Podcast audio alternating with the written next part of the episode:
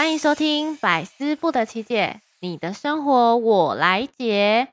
我是二姐 Lini，我是大姐 Yumi。我们这个频道主要是分享一些生活及健康知识，希望大家可以好好过生活，越活越健康。大家好，那第一集呢就轻松一下，来小小分享一下我们想要做 podcast 的原因好了。那一开始呢，是我先邀请大姐来一起做 podcast。那我个人呢，想做 podcast 的原因，是因为我是个普通上班族，那一直都有一个广播电台 DJ 梦。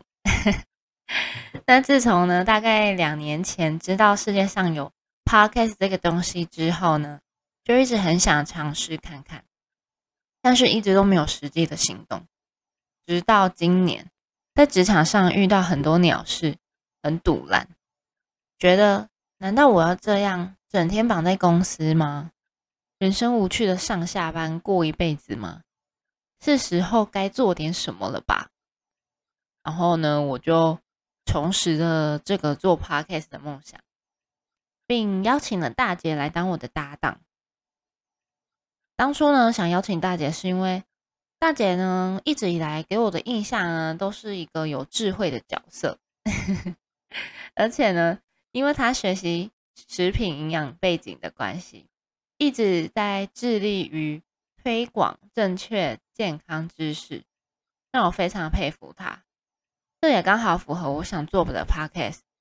我想做的 podcast 是想要做个有内容的，并且呢可以提供价值给我的听众。所以大姐，你绝对是我的不二人选。那。那就来问一下大姐，为什么想要跟我一起做 podcast，以及为什么接受这个邀请呢？其实，其实一直以来，我也就蛮想做 podcast 啊，就是想要传递一些就是健康的知识给大家。但最近真的，我真的太忙了，想说等未来有时间的时候再好好的规划做这个频道好了。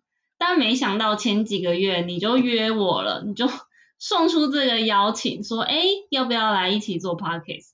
我就想说两个人总比一个人做好吧，就是两个人至少可以就是互相帮忙啊、沟通啊什么的，所以想说好啊。其实应该说想都没想啊，想都没想就说好，对啊，这样子。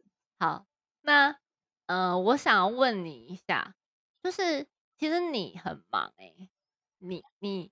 你接受我这个 podcast 的邀请，你还有时间去做其他的吗？因为据我所知，你还有创业啊，还有很多社群媒体要经营。对，我觉得这这个应该说大家时间就是都一样，二十四小时啊。但你要去怎么去好好的规划你在这个有限的时间要做哪些事情？其实真的想做的事情太多了。所以你要怎么去利用这个有限时间，去好好的把你想做的事情都做完，这就是一个 我觉得我还蛮厉害的，就是时间管理吧。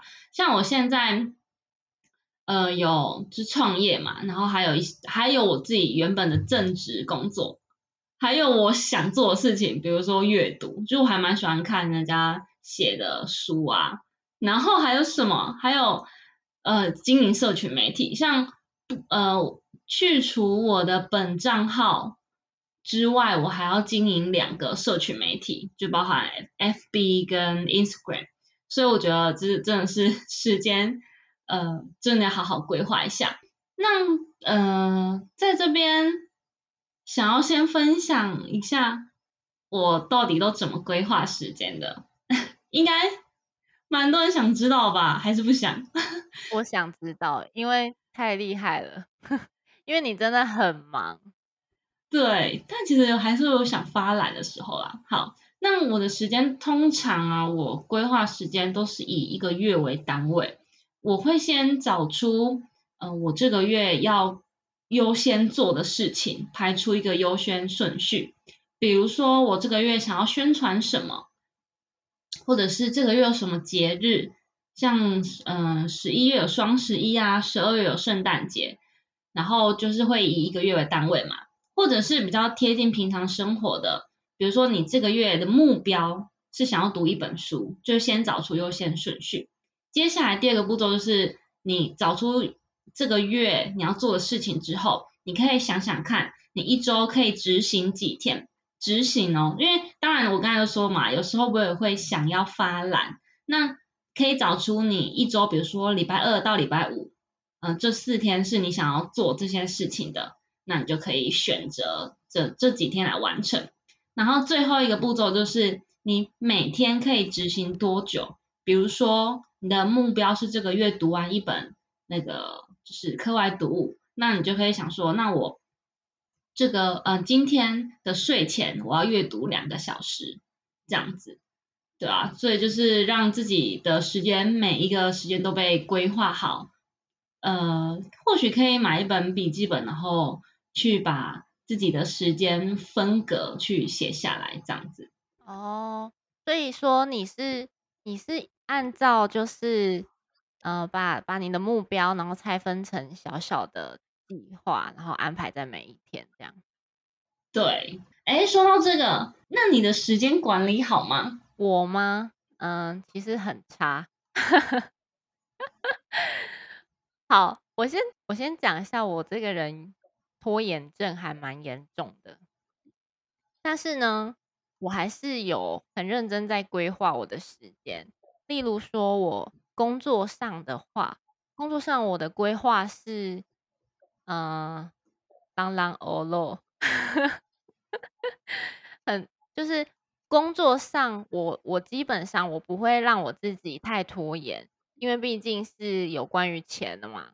那我就会好好的去执行我每一个工作的任务。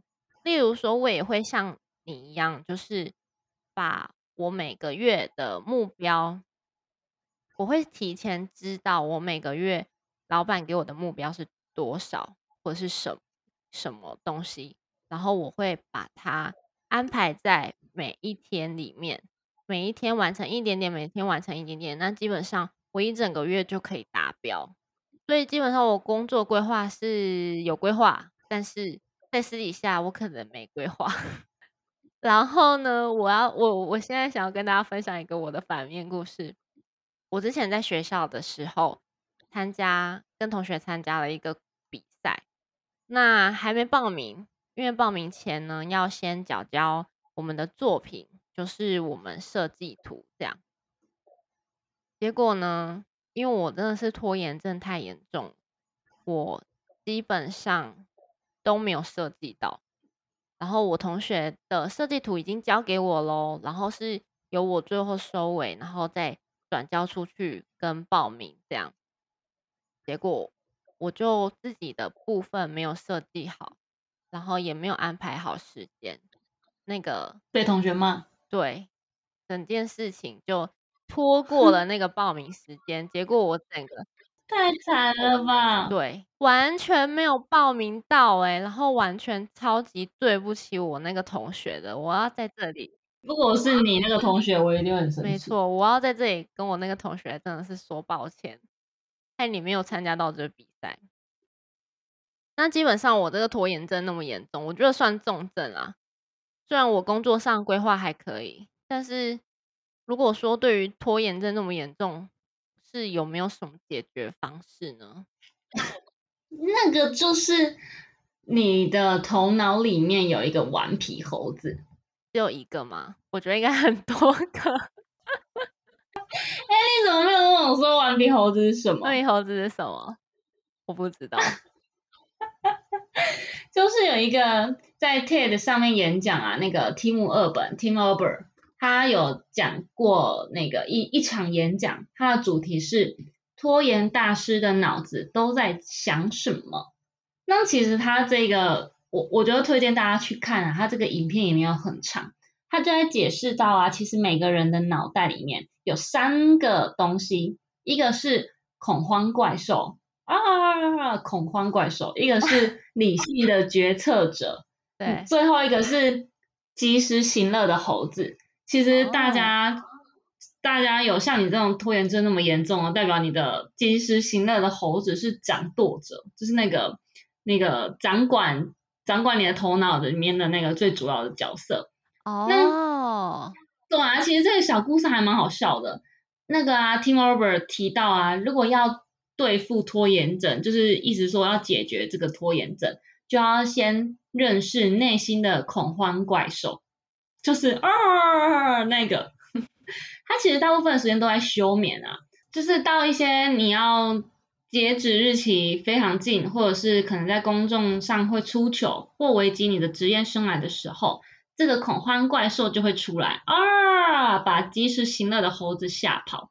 如果要解决你的拖延症，你就要好好的认识这只恐慌怪兽，因为恐慌怪兽是及时行乐猴子会唯一会害怕的事情。原来如此，所以所以一定是要猴子吗？还是你想要什么动物？领养吗？原来是这样哦，我觉得他把它你动物化了，我觉得还蛮有趣的，而且这是蛮就是第一次听到这个观念。我我其实跟我虽然不太会拖延啊，但我觉得我跟及时行乐的猴子感情还蛮好的，因为我本身就是其实也蛮及时行乐，因为我我会做这么多想做的事情，让我自己变这么忙，其实也是因为我想要做。然后就变成说，这些猴子都在我脑袋中盘踞，但他们也不会去阻止我什么。原来如此，所以及时行乐的猴子存在于每个人的头脑里吗？是的，还是只有存在拖延症的头脑里？不是，是每个头脑里面都有，只是你的头脑里面恐慌怪兽大不大？他可能不能配合你。去把这个及时行乐的猴子吓跑。哦，那我问你，你刚刚讲那么多，那我我如果对于我这种重症的拖延症患者，时间管理弱者，要怎么好好的简单的管理时间？我觉得，我觉得这边有几个小 paper 可以。跟你分享，顺便分享给大家。其实做好时间管理啊，是一件很重要的事情。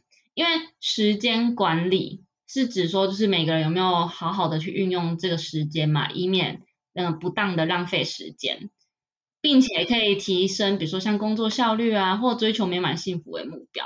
对。然后，呃，应该说我这边就是有几个小方式可以提供大家，比如说第一个就是做好。事先做好时间准备，以免事到临头浪费宝贵时间。就像我刚才说的，可以先以一个月或你最重要的事情先做规划，然后或者像备忘录，其实现在很多 A P P 啊或手机软体，甚至电脑软体，其实很方便。嗯，你可以想到什么，打开软体把它记录下来，而且它还可以设定闹钟，就是快到的时候还可以提醒你，真的超方便的。接下来的话就是比如说像利用零碎的时间。我觉得我这一点还蛮厉害的，而且这个是我小时候就写在笔记本上的，利用零碎的时间。但我不是说要鼓励别人像在上厕所的时候去用手机啊，不是。比如说像有时候我通勤的时候会坐火车嘛，嗯，那火车短短的十到二十分钟，我就可以发文或拍照或想想看我晚上应该要做哪些事情，嗯。所以我觉得善用零碎的时间很重要。接下来是最后一点，是我我觉得一定要好好分享的，就是顺手做。有时候顺手做很多事情，就会缩短缩短很多时间。好，最后一点想分享给大家，其实我遇到一个很很会管理时间的一个主管，他就跟我说过一句话，他说我不希望加班。我就说，嗯，什么意思？主管不是都希望，嗯，我们底下员工可以加班，然后就是做更多事情，对啊。但他就说不是，我那个主管而是主管，他就说加班就是代表你工作效率不好，你才会加班。然后我想想想想也没错哎，因为其实现在加现在公司都会有一些劳基法规定，加班其实都要就是多付一些钱嘛，比如说加班一个小时就要乘以一点。三五吧，对，还是多少？对，就是一些价，就是一些钱。然后我那个主管其实他就跟我讲说，这个人加班代表他效率不好，就是他在这个短短的有限的时间内，比如说八个小时、九个小时，没有把他今天的目标做完，对啊，所以我想说，哇，原来还有这样子的一个是一个观念，所以我对于时间规划，应该说规划还蛮有心得的，真的很强哎，我真的觉得。那你有没有推荐什么书，或者是推荐哪方面的 APP 呀？嗯，或者是小工具，可以协助到大家哦。哈，我觉得这个啊，我一定要讲 Google 形式力。Google 形式力真的很好用，尤其我最喜欢的是，你知道 Google 形式力啊，它可以，它很简洁。以外，它可以连接到任何手机，比如说 Android 那个 iPhone 都可以用。第二个点是，对，第二个点是它可以放在你的那个手机荧幕上。第三个是我最推荐的，是它可以更改你的重要的日期或重要的事项的颜色。你知道现在很多很多那种那个很厉害的人，他们很会配色，就是跟美美学美感有关的人，他们很会去搭配那个 Google 显示力的颜色。对啊，所以我觉得其实一个最有效率的 App 应该是要看它方不方便、好不好用，跟它呈现出来的风格是什么。好的，那以上就是我们今天的小小的时间概论浅谈了。那希望可以帮助到大家，就是像我一样有拖延症的朋友们。那如果有喜欢这个节目的话，可以帮我们留个。言，那你们的留言我们都会看哦。那之后呢，也许可以做一个粉丝的留言回复特辑，这样。对，好，那我们今天的节目就先到这边。那我们今天的节目就谢谢大家收听《百思不得其解》，你的生活我来解。我是二姐，我是大姐，让我们下次见哦，拜拜。拜。